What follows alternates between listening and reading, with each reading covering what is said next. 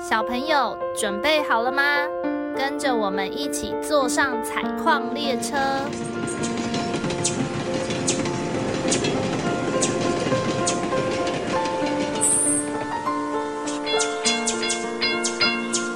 我们即将到达故事山洞。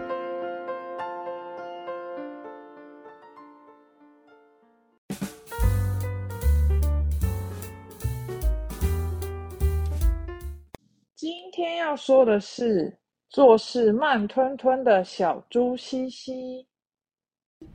小猪西西是一只动作慢吞吞的小猪。当大家都在吃饭时，他发现他总是最后一个吃完。西西，可以请你快一点吗？当大家都在写功课时，他发现他总是最后一个交作业。西西，可以请你快一点吗？当大家都在排队时，他发现他总是走在队伍的最后面。西西，快点啦！但是他觉得没关系，因为他就喜欢这样慢吞吞的做每件事。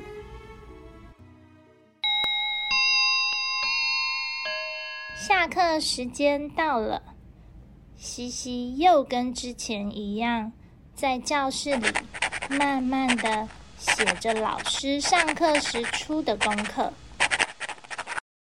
突然，外面传来了大家的笑声，原来是有同学带了遥控车，正在跟大家一起玩。你看我带的遥控汽车，帅吧？大家聚在一起玩的好开心呐！我也要玩就玩，太酷了吧！小猪也很想冲出教室，跟同学一起玩遥控车，但是他想到老师说，功课没写完，不能出去玩耍哦。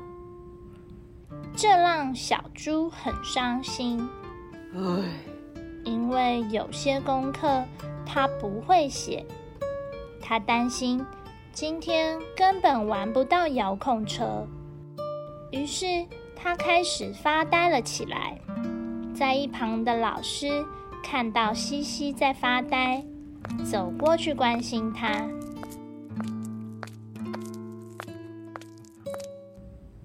西西，你怎么在发呆？在想什么呢？我也想出去，但是功课好难。哎呦，我玩不到遥控车了啦！不会啊，有老师在，我可以教你。我们赶快一起完成作业，就可以出去玩耍了哟。好吧，终于在老师的陪伴下，西西顺利完成了功课。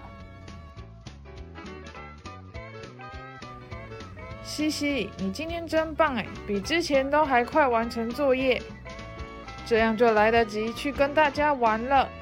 记得下次如果你写功课的时候遇到困难，可以快点举手问老师哦，这样就不会因为觉得功课好难而发呆，影响写作业的速度了。最后，西西开心的冲出教室，哦耶，我来了，我也要玩。跟着大家一起玩着遥控车。西西觉得今天有赶快把功课完成，真是太棒了。小朋友，不知道你们有没有跟小猪西西一样，曾经因为功课写不完，没办法准时出去玩呢？下次如果你也跟西西遇到同样的困难，或许你们可以去找大人，让他们来帮你解决问题哟。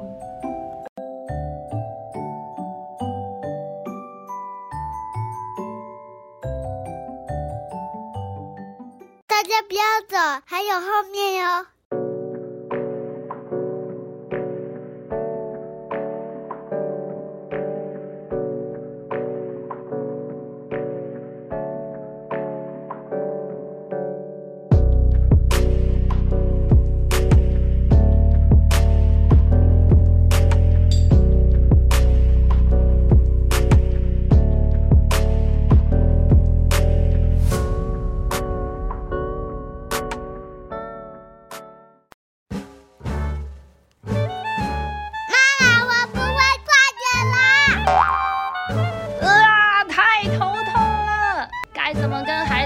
相处啊！我们这一集一样是在讲分心，但是这一集的小猪，它外表看起来是在分心发呆，但其实它是遇到困难了，而且它当下是陷入自己的担心跟焦虑，而不懂得怎么求助。所以，我们这一集想要提醒大人的是，当你看到孩子分心的时候，可以不用这么急着去呃骂他，或是纠正他。而是可以慢下来看看，说他到底发生了什么事。那大人可以怎么看？比如说你现在看到他发呆了，那你可以去想一想，说他现在在做的是什么事情。哦，你是说看看他是不是不会这个东西？你可以帮他先确认这个作业的难易度怎么样，或是直接询问他，他感觉如何？你是说大人要问小朋友你为什么发呆吗？我觉得就是可以避免用“为什么”这个问句，而是直接去猜你觉得他可能遇到的状况。例如说，你是不是遇到困难了？你是不是因为不会写而发呆？这样子呢，只要回答是或不是就好。因为有些孩子他遇到困难，在有情绪下，他其实也很难去讲说为什么。而且有些孩子听到为什么就觉得你是在指责他，反而你根本不知道说他到底发生什么事。那孩子遇到困难，有可能是一次作业量太多了，也就是说，他脑袋里就想说：“我今天有六项功课，天哪，六项好多哦！天哪，哇，我不知道从哪项开始做起，每一个都好烦哦！”啊，这也是其中一个困难哦。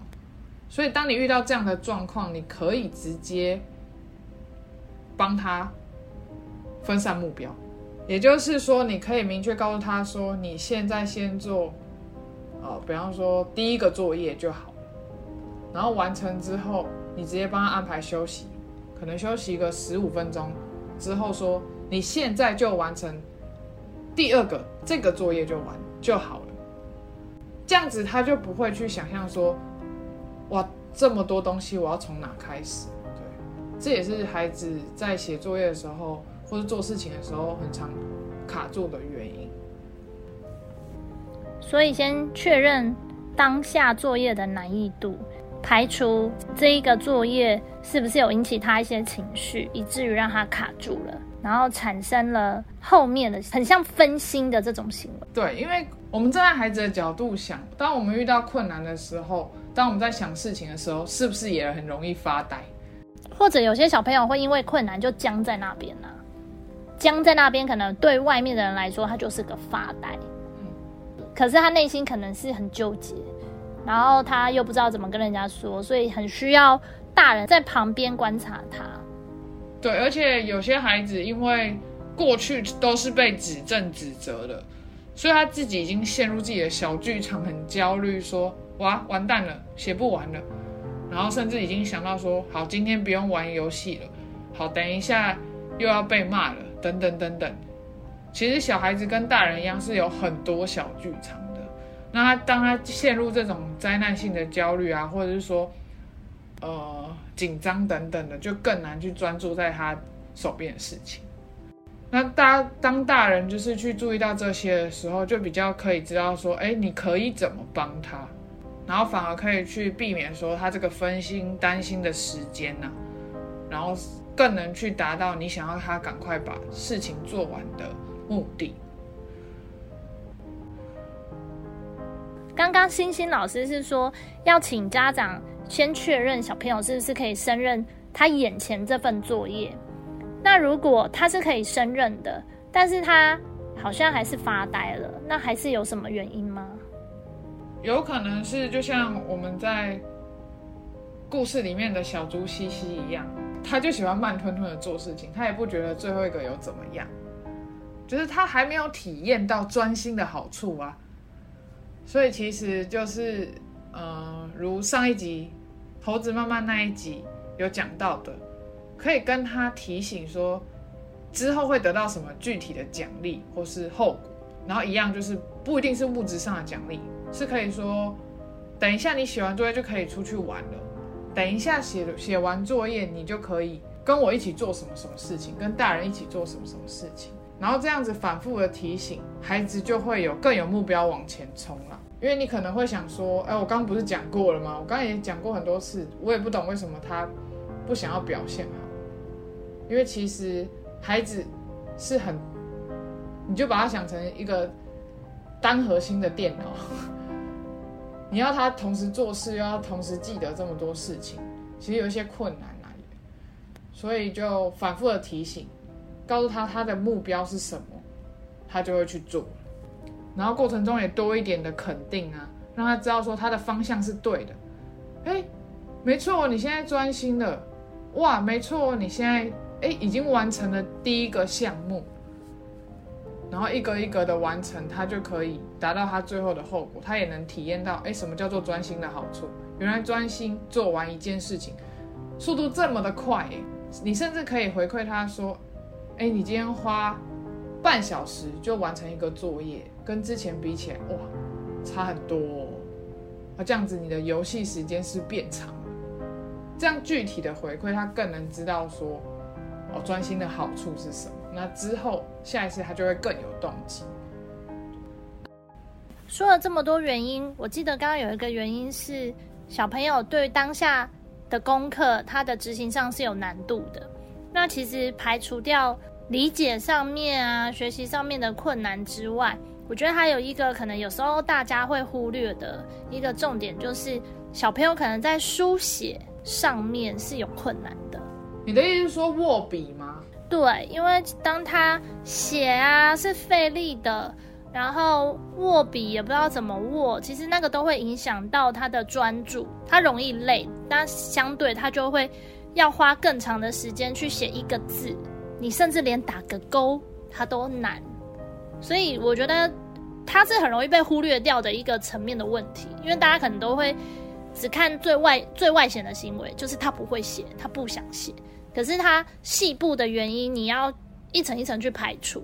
那我就觉得还是可以跟家长说，嗯，可以试试看，呃，观察一下小朋友是不是在执行上，就是这个手部的动作执行上，是不是就出现了困难，这样子。那我觉得我们下次就可以再请职能治疗师来跟我们讲讲看，就是如果他只是单纯手部功能上的执行有一点困难，影响到他后面的行为的话，那可以怎么样帮他解决或帮助他？那期待我们下一集的产生。那今天的分享就到这边，然后也欢迎到我们的粉丝专业，也就是在 FB 或 IG 搜寻“故事山洞”留言给我们。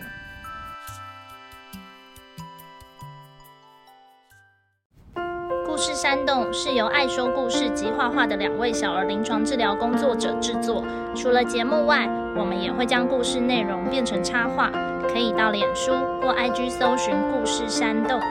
若你喜欢我们的内容，请在 Apple Podcast 留下五星评论，也欢迎分享给身边的朋友。